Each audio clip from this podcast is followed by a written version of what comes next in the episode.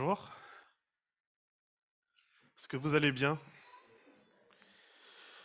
Pour tout vous dire, je suis encore un peu en train de m'y faire à la grisaille de Bordeaux, qui peut arriver sans crier garde et gâcher un peu ma journée.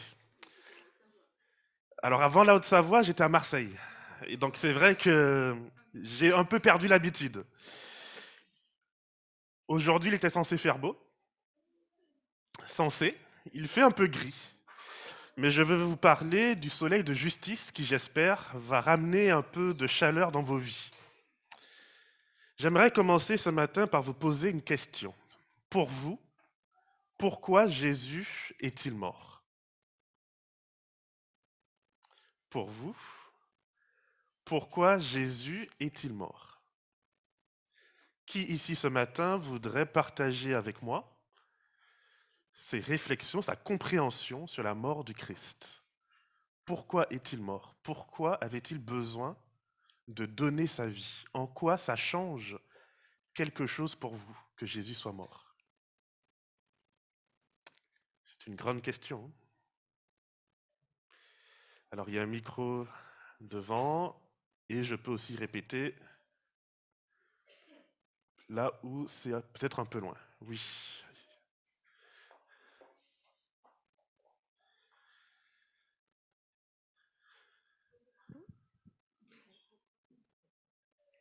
Pour moi, quand j'ai vraiment intégré cette notion que Jésus est mort euh, à ma place, euh, d'abord, ça m'a énormément euh, intriguée, interrogée.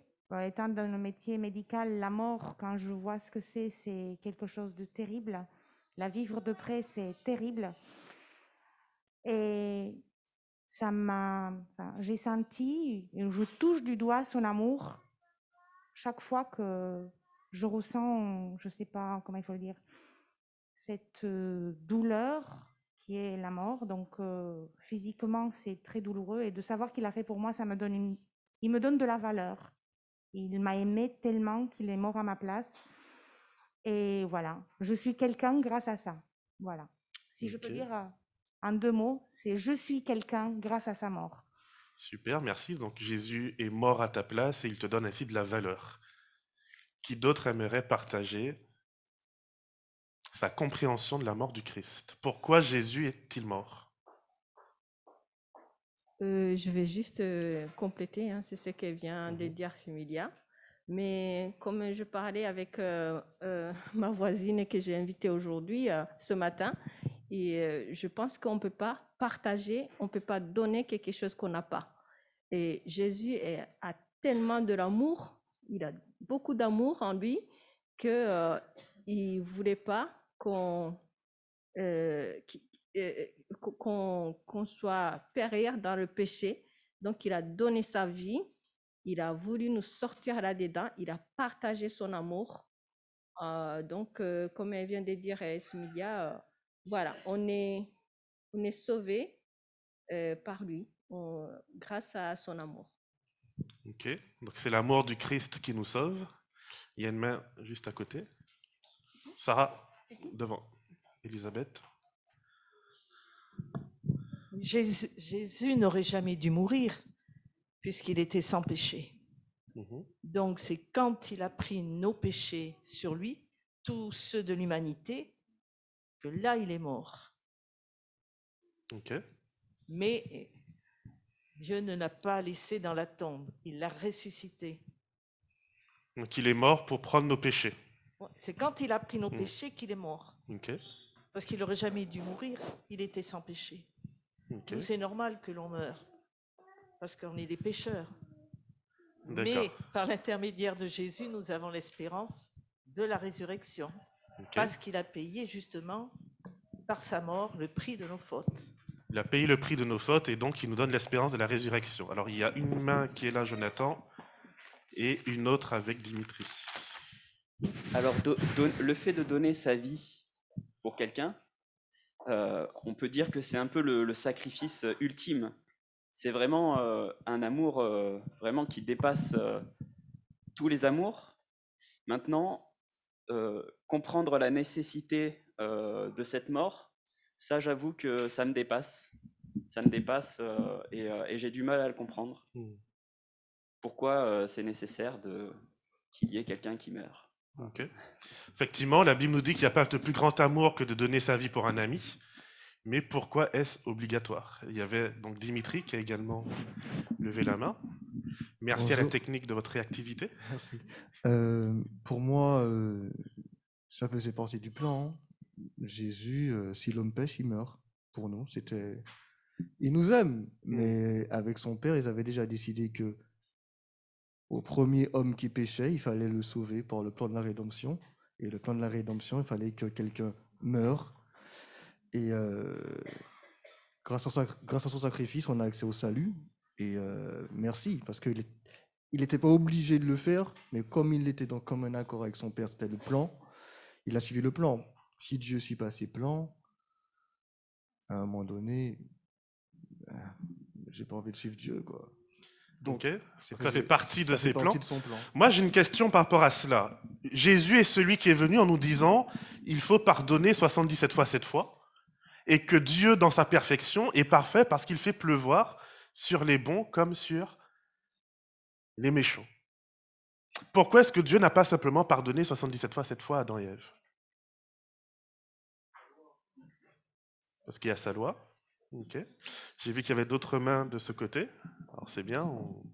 Je voulais répondre, mais différemment. C'est-à-dire, je voulais, euh, comment dirais-je, faire dire euh, depuis que le péché est rentré dans le monde, parce qu'on est né, Dieu nous a fait sans péché, et depuis que le péché est rentré dans le monde, c'est comme si on aurait dit une, moule de gâteau et qui a, qui a été cabossée. Alors, le fait que chaque fois on peut faire un gâteau, euh, le gâteau aura toujours ce, défaut. Et, Jésus, il est venu pour nous enlever ce défaut, pour nous remettre comme Dieu nous, nous avait créé. J'aime bien cette image. Jésus, le carrossier qui est venu rectifier le moule. Euh, je crois que j'avais vu une main de ce côté. Je ne sais pas si elle est toujours... Euh, non, j'ai eu des hallucinations. Alors oui, il y a une main juste euh, devant. Comme je disais, le péché était déjà, enfin, Adam et Ève ont péché. Et du coup, que Jésus, euh, Dieu a envoyé second, le second Jésus pour remplacer Adam. Mhm. Et ce qui fait, bon, Jésus s'est donné sa vie pour racheter nos péchés. Et puis aujourd'hui, on vit. Ok, merci. Mais si Jésus m'invite à pardonner mes frères et mes sœurs qui pêchent contre moi, je reviens à cette idée. Pourquoi est-ce que Dieu n'a pas simplement choisi de pardonner Adam et Ève? À ce que je sache, quand quelqu'un pêche contre moi, euh, si ma femme pêche contre moi, je ne vais pas exiger ce qu'elle meure. Et je ne vais pas donner ma vie pour la faute qu'elle a commise. Pourquoi est-ce que Dieu passe par un tel processus, un tel procédé, pour que le pardon soit possible? Ça aurait été plus simple de dire simplement je vous pardonne et on repart à zéro en même temps que Dieu est amour, Dieu est aussi justice, et comme il doit nous apprendre la justice, le salaire de la péché, c'est la mort. S'il aurait pardonné, Satan aurait dit que les yeux n'étaient pas justes auprès des autres. Il fallait montrer qu'en même temps, il est juste. Mmh Donc, euh, tu peux pas... il pouvait être accusé de Satan de, faire, euh, de ne pas laisser cette liberté de justice. Je ne sais pas comment il faut l'exprimer, mais voilà, tu comprends ce que je voulais dire. Tu peux reprendre. D'accord, donc Dieu est juste, Dieu a une loi, Dieu a une règle, et il faut que cette règle puisse être maintenue. Et donc, pour qu'elle soit maintenue, il faut qu'il y ait un châtiment qui soit exercé. Oui. Euh. Et après, il y a une question, il y a aussi là-bas. je pense que Dieu euh, est amour. C'est vrai qu'il aurait pu pardonner, mais je pense qu'il a été jusque-là pour nous montrer l'horreur du péché mhm. et nous faire ressentir euh, bah, ce que ça a coûté à son fils. Ok. Nous faire ressentir l'horreur du péché. Je, pense que la faute et le péché n'enlève pas les conséquences. Ça veut dire que pour moi, Dieu a pardonné Adam parce que et même, même s'ils ont payé les conséquences de leur péché, mais ils, ont eu cette possibilité de, revenir à Dieu par rapport à la suite, par rapport à tous ces sacrifices. Ça veut dire que si Dieu a dit, si Dieu dit de ne, de ne de, donner des ordres, de ne pas faire ça, ça c'est sûr que bah, si on le fait, il y a les conséquences. Même si Dieu va pardonner, mais les conséquences sont là. Ça veut dire que pour moi, Dieu a pardonné à Adam et Ève, mais c'est les conséquences qui payent. Hmm. Ok. Oui. Sur Zoom, on nous dit pour une nécessité de cohérence. Et parce qu'il n'y a pas que les hommes, mais les anges aussi. Ok, il n'y a pas que les hommes, mais les anges aussi. À ce que je sache, il n'y a pas de plan de salut pour les anges Ou je me trompe peut-être? En tout cas, c'était une question de cohérence. D'accord, donc il y a une question de cohérence. Ok. Pour les hommes, en tout cas. Ok. Est-ce qu'il y a une dernière personne qui voudrait s'y essayer? Ah.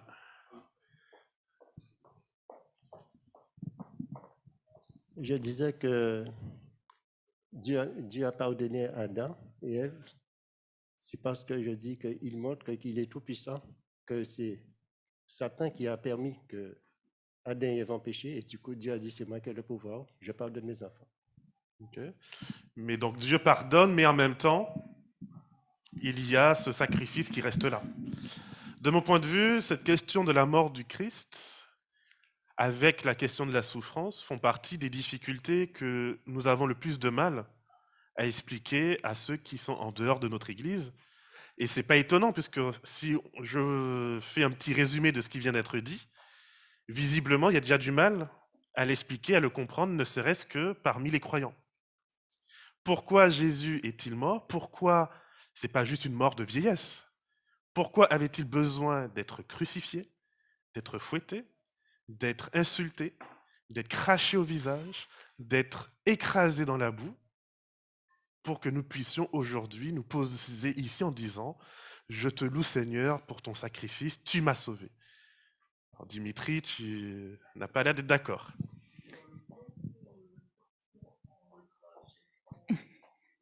Alors en tout cas, si ce n'était pas dans son plan, le serviteur souffrant d'Ésaïe nous avertit que ça allait se passer. Jésus dit à ses disciples à plusieurs reprises, il faut que le Fils de l'homme soit élevé, et lorsqu'il le dit, il sait de quoi il parle. La crucifixion étant l'une des formes de mort les plus horribles de l'Antiquité, au point où on considérait que cette forme de mort ne pouvait pas être appliquée à ceux qui étaient à 100% humains. Et dans l'Antiquité, les 100% humains, ce sont les citoyens romains. Les autres, ce sont des humains, mais de seconde catégorie. Et donc, un humain de seconde catégorie, on peut le fouetter sans qu'il y ait de jugement, on peut le crucifier, mais si tu étais un citoyen romain, c'était absolument interdit. Donc Jésus sait exactement vers quelle mort il va, pas pour rien qu'à Gethsemane, il y a une telle angoisse, une telle souffrance, en disant j'ai pas envie. Il est saint d'esprit. Enfin, moi, il me prouve qu'il est saint d'esprit. Lorsqu'il dit je n'ai pas envie de cela. Toutefois, non pas ma volonté, mais la tienne, et il y va.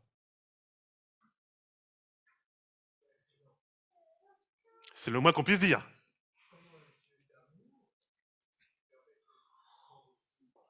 Pour accomplir son plan, tu sais, il y a des morts plus simples. Mhm. Tu sais, il, aurait pu mourir de vieillesse. mais euh, s'il doit mourir, si le sang doit couler, eh ben, une flèche dans le cœur, boum, c'est fini, il meurt. Comment un Dieu d'amour Mes amis, pour moi, c'est une question hyper importante. Lorsque je vais voir quelqu'un en lui disant J'adore un Dieu d'amour, Comment puis-je réconcilier ce Dieu d'amour avec ce Dieu qui permet à son Fils de passer par une telle souffrance? Dieu est-il un Dieu d'amour? Oui.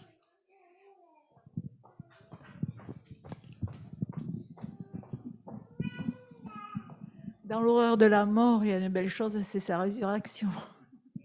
Alors effectivement, il y a le joker de la, résurrection, mais avant la résurrection, il y a autre chose.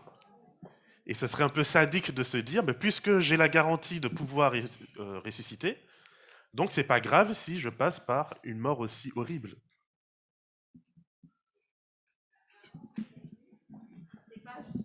Euh, physique. La Bible nous dit le salaire du péché, c'est la mort, mais quelle mort? La mort spirituelle.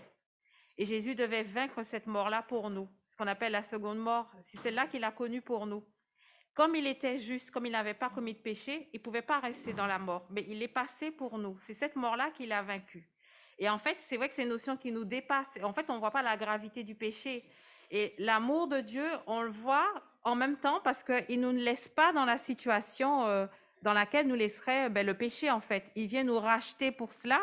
Et cet amour se voit dans le fait que lui endosse ce que nous, nous devrions endosser. Et donc, il s'est substitué en Jésus à nous pour que nous ne puissions pas connaître cette mort spirituelle, cette mort définitive, cette mort éternelle.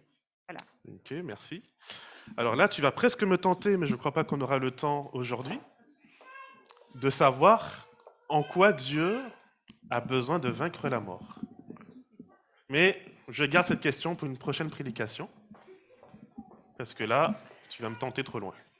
Peut-être pour euh, nous aider aussi à, hum, par rapport à nos propres souffrances, de savoir que Jésus a souffert, euh, est-ce que ça peut ne pas nous aider à, ah bah, à nous, il nous comprend en fait, oui, c'est ça.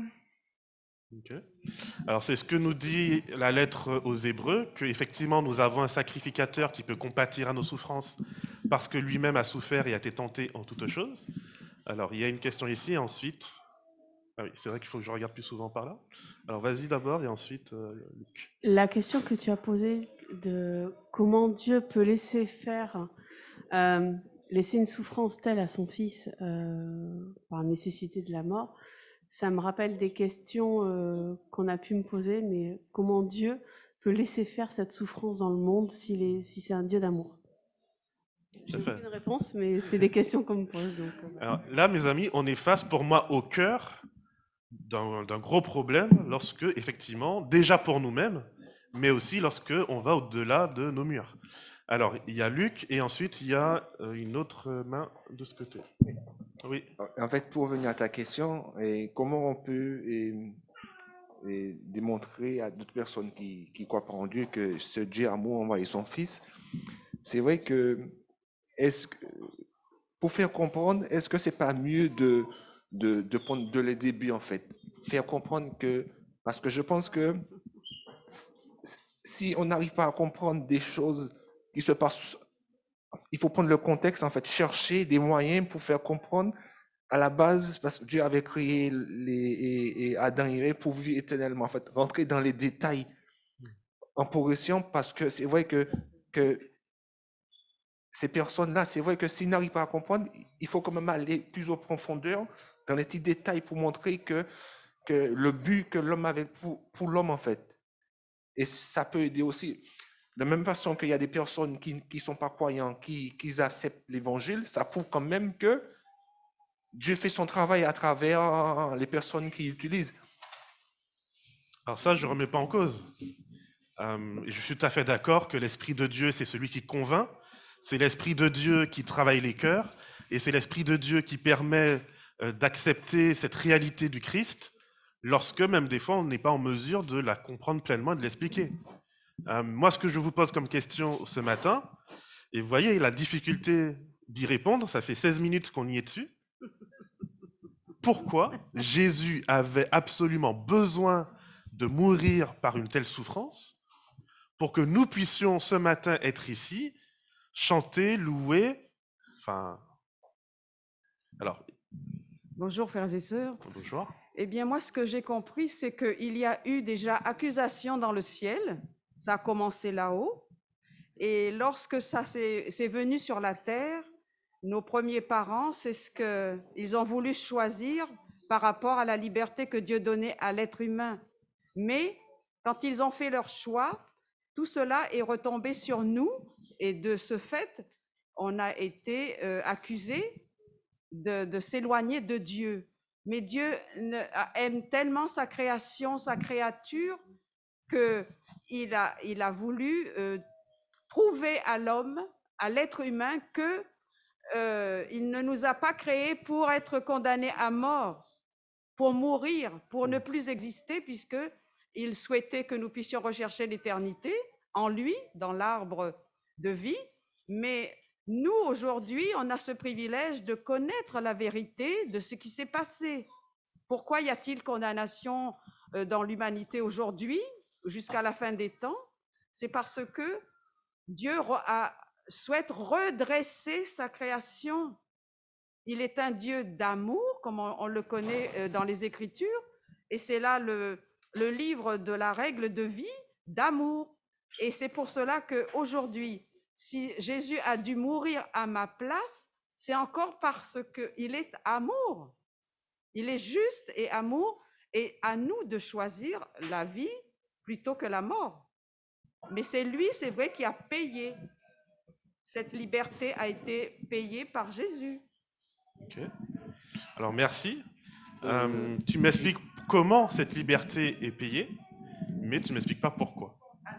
Alors moi, je vais vous proposer euh, non pas une réponse, parce que alors juste. Euh, euh, je ne vais pas donner une réponse également, hein, ce n'est pas une réponse que je vais donner, mais je, je, pense que Dieu a un projet de vie, un projet de vie, c'est la vie pour chacun, et, dès qu'il a créé le monde, c'est pour la vie, c'est le projet de vie.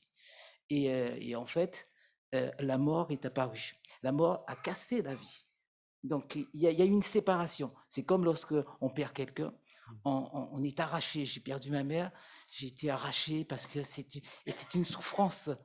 Et donc, par rapport à, par rapport à, ce projet de vie, et qu'il y a eu une cassure, il fallait absolument, je pense, faire quelque chose de, pour rétablir, pour véritablement rétablir la vie. Et parce qu'il n'y avait plus de vie. Et donc, euh, je pense, c'est un élément de réponse, mais je pense que c'est parce que c'était... On, est comme on, est en prison, on est condamné à mort, et, finalement, euh, on, entend, il y a, on entend euh, comme, comme, on a comme une chance pour pouvoir sortir, être libre. Mais on était condamné à mort. donc pour moi, le projet de vie, dans, le projet de Dieu, la mort ne fait pas partie de, de, ce projet. Et donc, comme ça a cassé la vie, il fallait vraiment réparer et par la, par la mort de Jésus. Ok. Donc, on répare la vie par la mort. Alors, euh, Alors on va s'arrêter, peut-être, euh, à moins qu'il y ait une dernière question sur Zoom, peut-être? Oui, alors il y a quatre interventions. Euh, Jésus est l'agneau immolé, sacrifice et grand sacrificateur. Pardon. Deuxième intervention, la parole de Dieu est créatrice il a dit, le jour où vous en mangerez, vous mourrez. Il ne peut pas revenir sur sa parole. Troisième intervention, le châtiment qui nous donne la paix est tombé sur lui.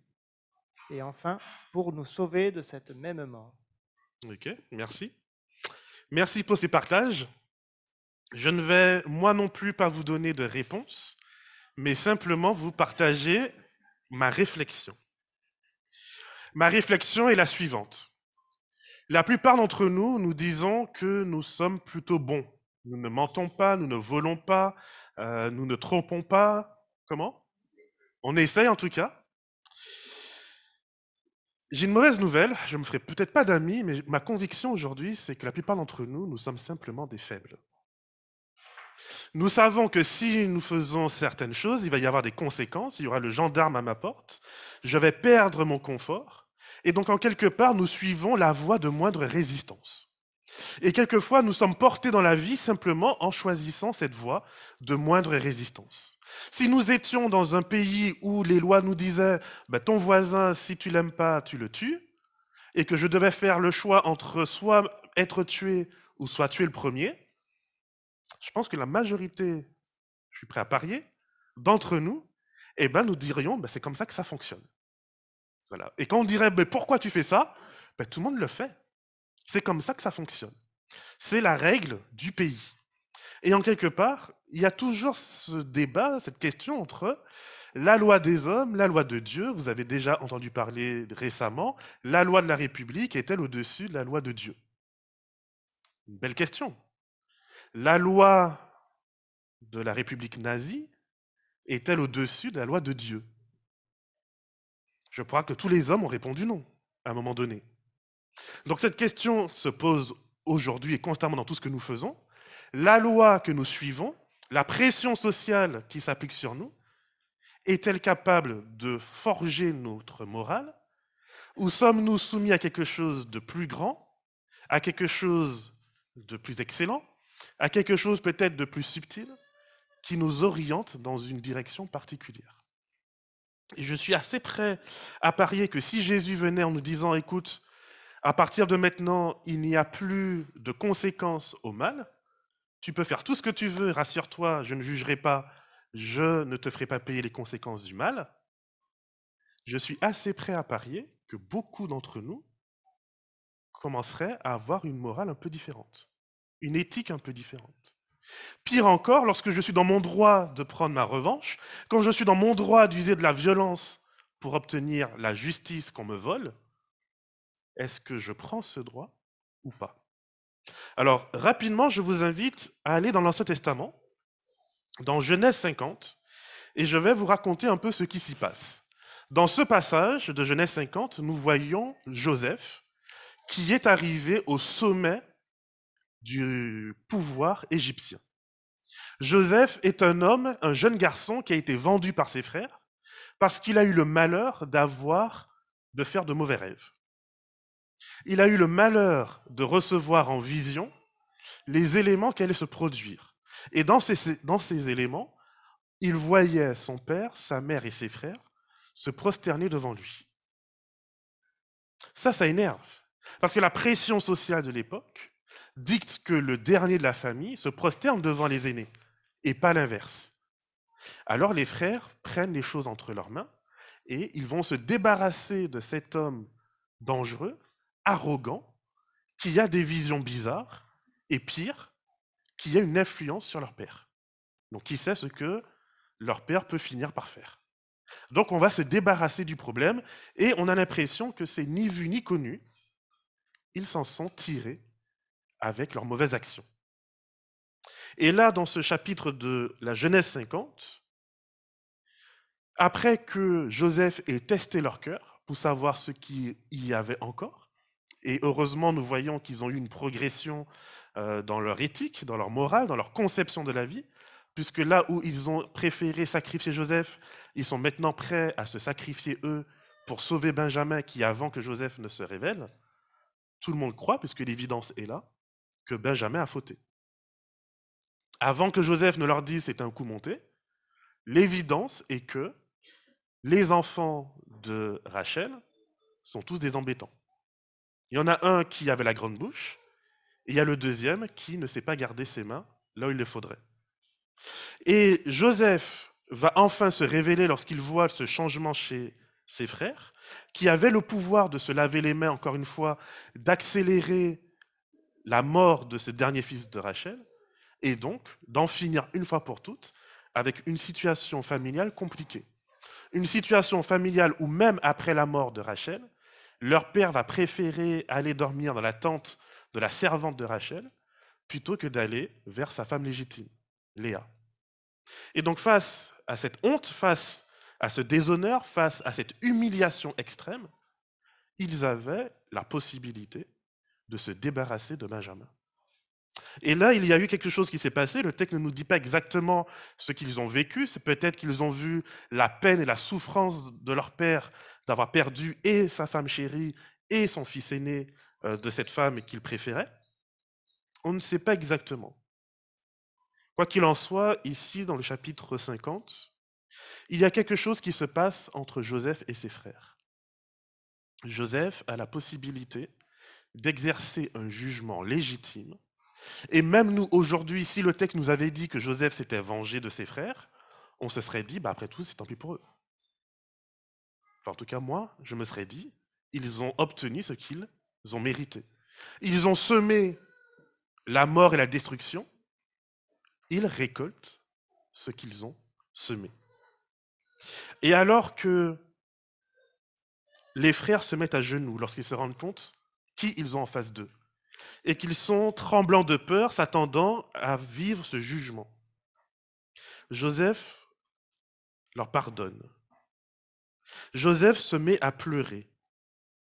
Ils vont s'embrasser les uns les autres. Et Joseph, au verset 19, va leur dire, N'ayez pas peur, suis-je à la place de Dieu? Le mal que vous comptiez me faire, Dieu l'a transformé en bien, afin de faire ce qui arrive en ce jour pour sauver la vie d'un peuple nombreux. Joseph est quelqu'un de bien, de mon point de vue, non pas parce que Joseph est obligé à faire le bien, mais parce que dans une situation où il aurait été pour lui légitime de prendre sa vengeance, Joseph fait le choix d'aller contre culture, contre nature, contre raison, et de faire un acte de pardon. Voici selon moi la véritable définition du bien. Je ne peux pas être une bonne personne si je n'ai pas lutté contre le mal. Autrement, je suis un robot. Si vous me donnez une voie dans laquelle je ne peux pas aller ni à droite ni à gauche et que je suis obligé de sourire, je suis obligé d'être poli, je ne suis pas une bonne personne. Je suis simplement une personne obligée d'être poli et de sourire. Et la majorité d'entre nous, nous traversons notre vie en sentant cette pression du jugement, cette pression sociale, cette pression spirituelle, et on se dit, ben non, je vais faire le bien, parce que j'ai peur de la conséquence si je ne le fais pas. Alors je suis désolé, pour moi, ça, ça ne s'appelle pas faire le bien. Ça s'appelle simplement subir la pression. Et n'importe qui qui subit une pression fera, en tout cas pour la majorité d'entre eux, feront ce que la pression leur demande de faire. C'est quoi faire le bien? Pour moi, faire le bien, c'est comme Joseph ici, avoir la légitimité de faire du mal et de dire non, j'agirai autrement. La question pour moi ce matin, c'est qu'est-ce qui vous motive à venir à l'Église? Qu'est-ce qui vous motive à partager votre foi? Est-ce que c'est la peur d'un jugement éternel? Est-ce que c'est la peur d'un enfer? Est-ce que c'est la peur de ce Dieu qui viendra vous punir? Ou est-ce que vous faites le bien parce que vous le décidez indépendamment de toutes ces choses? Si demain on vous annonce que Dieu va perdre la bataille contre le diable, est-ce que vous êtes prêt à changer de camp pour rejoindre le camp du vainqueur? Ou est-ce que vous êtes prêt à continuer à dire, Seigneur, parce que je te connais, parce que je sais que tu es un Dieu bon, parce que je sais que tu es le Dieu de la vie, parce que je sais que tes principes sont excellents, je perdrai la bataille avec toi. Qu'est-ce qui me motive à servir Dieu? Est-ce simplement d'obtenir une vie éternelle? Ou est-ce que de reconnaître la véritable nature de Dieu? Pour moi, si Dieu a pris notre place, si Dieu est venu faire tampon entre le mal et ses conséquences, c'est parce que Dieu a voulu nous montrer qui il était. Dire qu'il est mort pour nos péchés, pour moi, ça ne veut pas dire grand-chose. Si je ne rajoute pas à cela le fait que Dieu, en Jésus, choisit de se soumettre aux conséquences du mal pour nous montrer quelque chose. Lorsque Pierre va prendre son épée et va tenter de, le défendre, que va répondre Jésus? Mon royaume n'est pas de ce monde. Qu'est-ce qui se serait passé autrement? Jésus nous informe que, en un claquement de doigts, il peut invoquer l'armée du ciel pour le défendre. Il ne l'a pas fait parce qu'il avait besoin de nous montrer qui il était. Mourir pour nos péchés, c'est facile.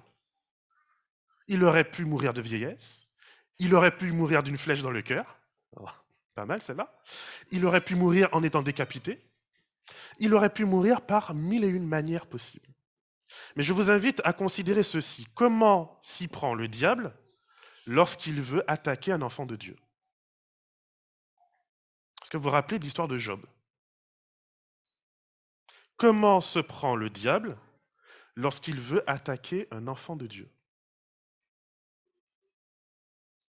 Séduction, mais avant tout souffrance. Le diable vient créer dans notre vie une souffrance, et au-delà de la séduction, même pour Ève, la question est si tu ne prends pas ce fruit, il va te manquer quelque chose. Tu seras dans du manque, tu seras dans une souffrance de ne pas obtenir la pleine réalisation de qui tu penses pouvoir être. Et donc Jésus accepte de passer par l'une des morts les plus atroces qui existent pour nous montrer que la pire des souffrances ne l'empêchera pas de nous aimer.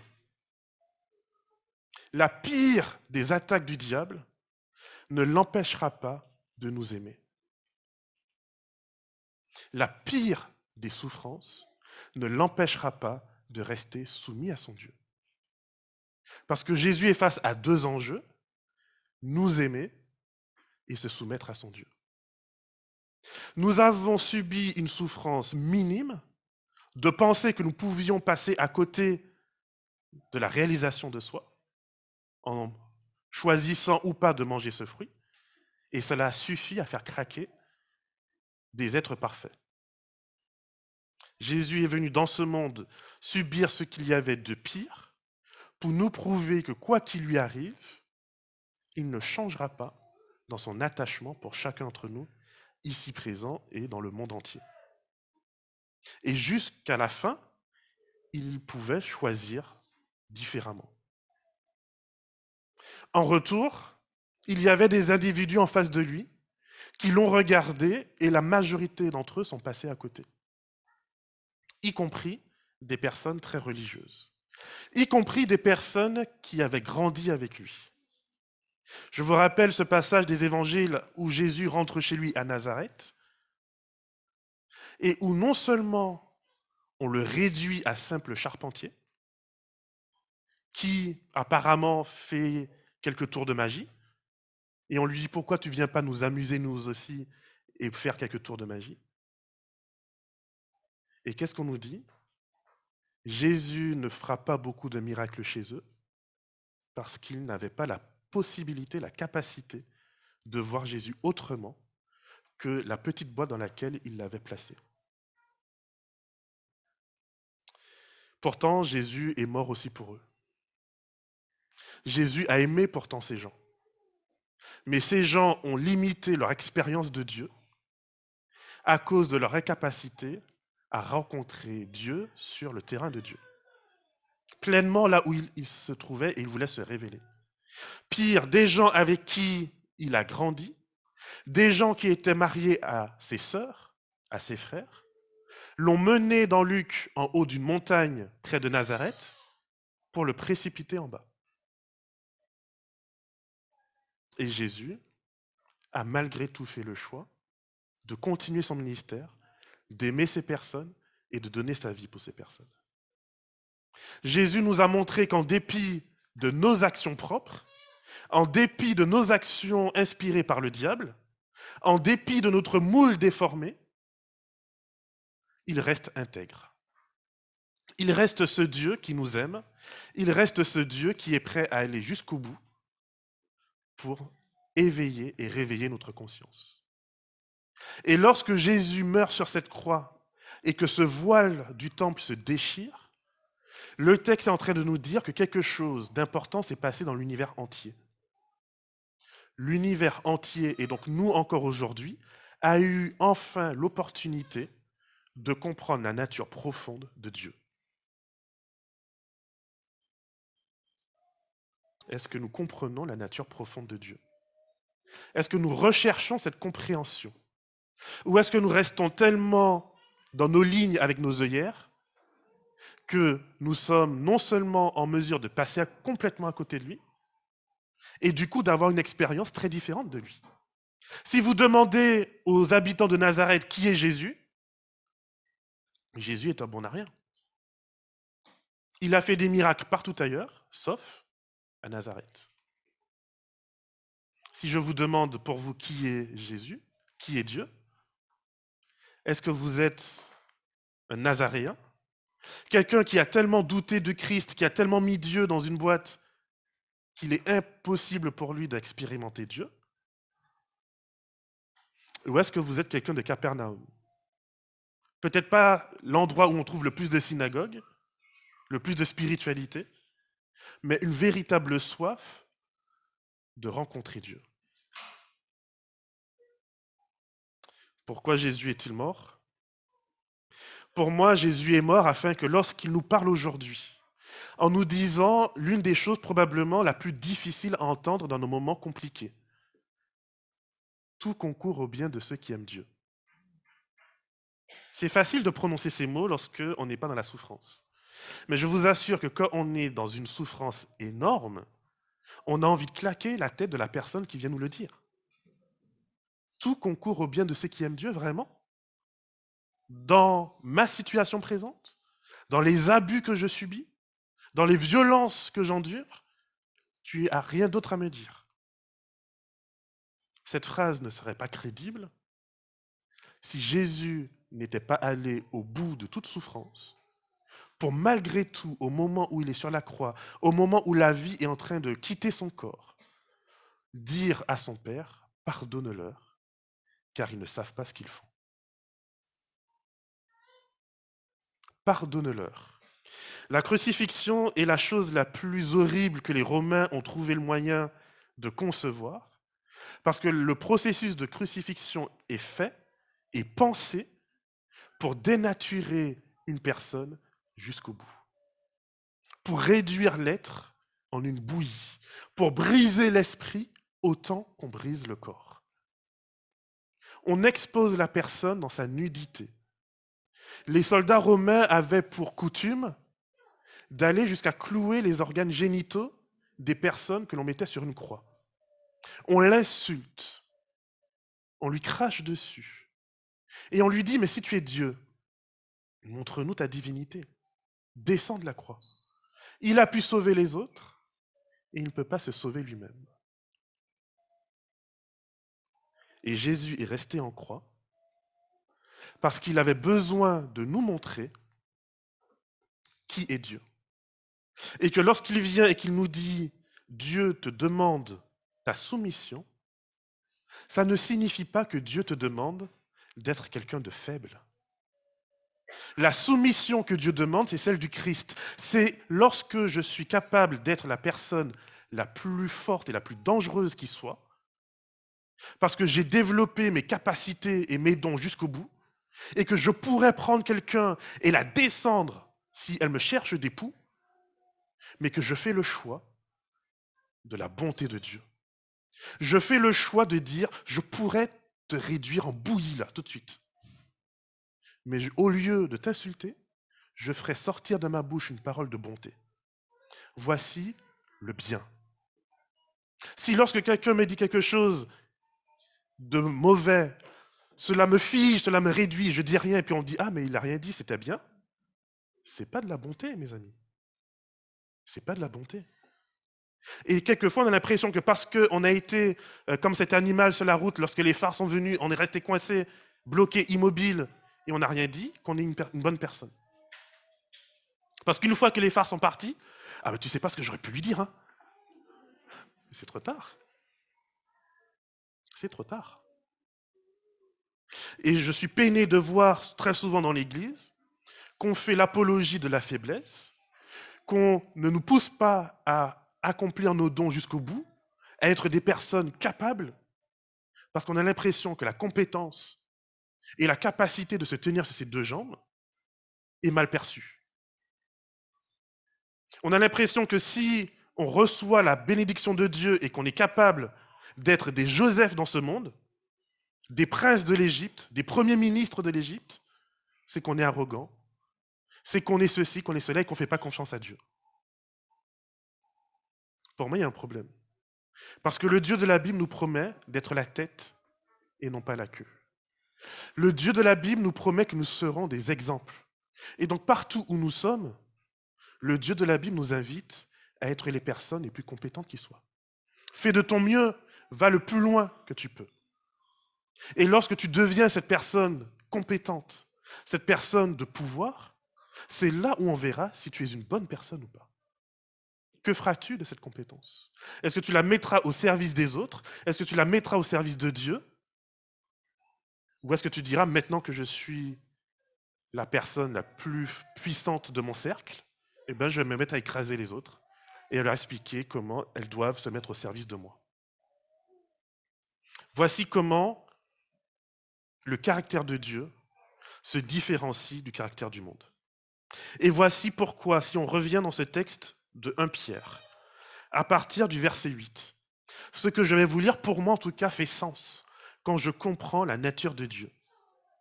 Enfin, dans les passages précédents, ce verset, Pierre va détailler différents types de soumission dans la société, dans la famille, dans l'Église. Il va finir en disant, enfin, soyez tous en parfait accord, sensibles aux autres, pleins d'affection fraternelle, d'une tendre bienveillance, d'humilité. Ne rendez pas mal pour mal, ni insulte pour insulte. Au contraire, bénissez, car c'est à cela que vous avez été appelés, afin d'hériter une bénédiction. Dieu ne me le demande pas à distance. Dieu me demande de bénir quand je suis dans une situation où on me fait du mal, parce que lui, l'être le plus puissant de l'univers qui est sur une croix et qu'on est en train d'insulter et qui pourrait en un claquement de doigts nous exterminer, fait le choix de dire à son Père, Père, pardonne-leur, car ils n'ont pas bien compris ce qu'ils sont en train de faire. Mais ils savent quand même qu'ils sont en train de tuer quelqu'un d'important. C'est pas pour rien qu'ils ont mis un écriteau, voici le roi des Juifs. Si en effet, quelqu'un veut aimer la vie et voir des jours heureux, qu'il préserve sa langue du mal et ses lèvres de la ruse, qu'il s'éloigne du mal et fasse le bien, qu'il cherche la paix et la poursuive, car le Seigneur a les yeux sur les justes et ses oreilles sont attentives à leurs prières. Mais la face du Seigneur est contre ceux qui font le mal. Qui donc pourra vous faire du mal si vous vous passionnez pour le bien? D'ailleurs, quand vous souffriez pour la justice, heureux seriez-vous? Ne craignez pas ce qu'ils craignent et ne soyez pas troublés, mais dans votre cœur, consacrez le Seigneur, le Christ comme Seigneur. Soyez toujours prêts à présenter votre défense devant quiconque vous demande de rendre compte de l'espérance qui est en vous. Mais faites-le avec douceur et respect, en ayant une bonne conscience, afin que sur le point même où l'on vous accuse, ceux qui vous injurient votre bonne conduite dans le Christ soit pris de honte. Mieux vaut en effet souffrir en faisant le bien, si telle est la volonté de Dieu, qu'en faisant le mal. Et voici donc la clé de notre conduite, car le Christ. Tout ce que je viens de lire serait vain, serait inutile, ce serait de la philosophie creuse s'il n'y avait pas ce car le Christ lui-même, a souffert une fois pour toutes en rapport avec les péchés. Lui, juste pour des injustes, afin de vous amener à Dieu. Mis à mort quant à la chair, il a été rendu vivant quant à l'esprit. Si l'être le plus saint, le plus parfait, le plus excellent a enduré cette souffrance atroce, ces insultes atroces, cette méchanceté atroce, insufflée et conduite par le diable lui-même, cherchant à briser le Christ comme il a cherché à briser Job. Le Christ nous a montré la nature de Dieu. Dieu est bon, non pas parce que Dieu est faible, mais parce que l'être le plus puissant de l'univers n'a pas répondu à cette violence par sa propre violence, mais par son amour. Voici en tout cas pour moi la raison pour laquelle le Christ devait nous montrer un tel exemple. C'est vrai que sur cette terre, nous vivons des injustices. Mais je ne crois pas qu'aucun de nous ne puisse prétendre être aussi parfait que le Christ et donc subir une injustice aussi grande qu'il a subie. Et s'il a trouvé malgré tout le moyen de briser le péché, de vaincre la mort, non pas parce que la mort est puissante, est une divinité qui s'oppose à Dieu, mes amis, ça ne ferait pas de sens pour moi en tout cas. Jésus brise la mort parce que Jésus est capable de montrer son intégrité face au mal. Voici en tout cas le message que je souhaite que notre Église puisse porter. Lorsque nous sortons de ces murs, lorsque nous venons nous réunir ici, non pas faire le bien parce que j'ai peur de ce Dieu qui peut me foudroyer, mais que je puisse moi aussi dans mon cœur briser le pouvoir de la mort en acceptant de marcher sur le chemin du Christ et en faisant le bien, surtout là où je pourrais faire du mal légitimement. C'est ma prière en tout cas pour vous, comme pour moi ce matin. Et je vous invite, si vous le voulez bien, à vous lever. Et je souhaite prier avec vous en ce sens.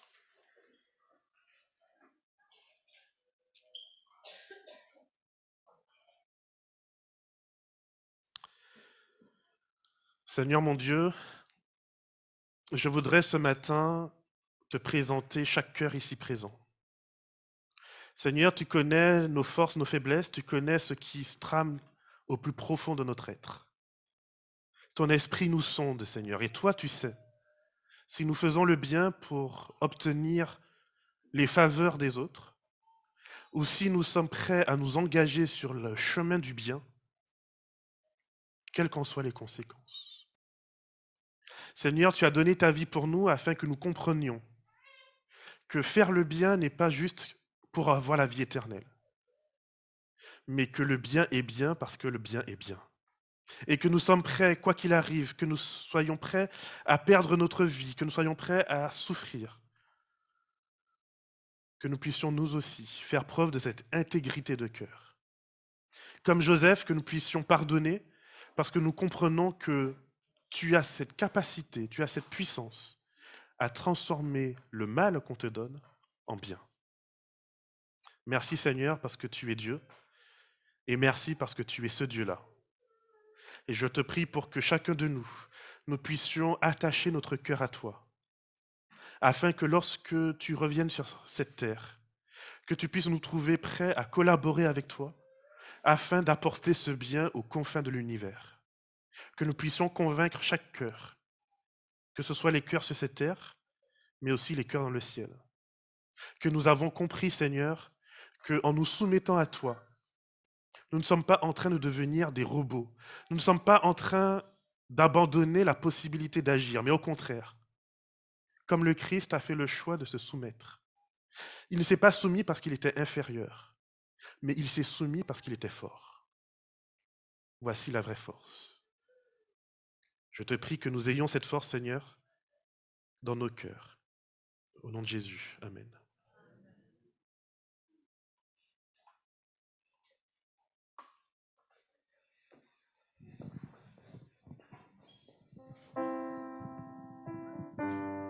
Amen.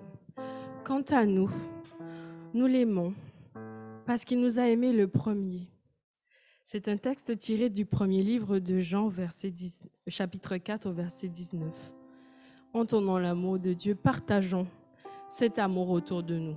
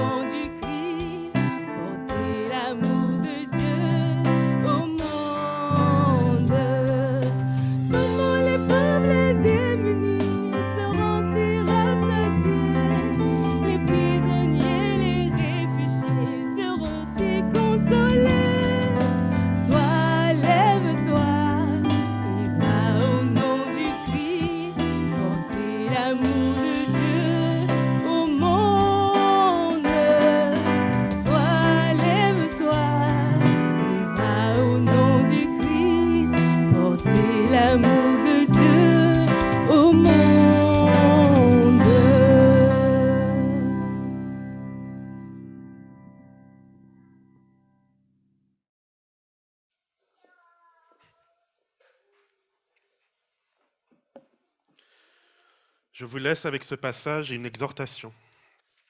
Car le Christ lui-même a souffert une fois pour toutes en rapport avec les péchés. Lui, juste pour des injustes, afin de vous amener à Dieu, mis à mort quant à la chair, il a été rendu vivant quant à l'esprit. Mon exhortation est celle-ci, mes amis. Ne recousons pas le voile que le Christ a déchiré. Amen.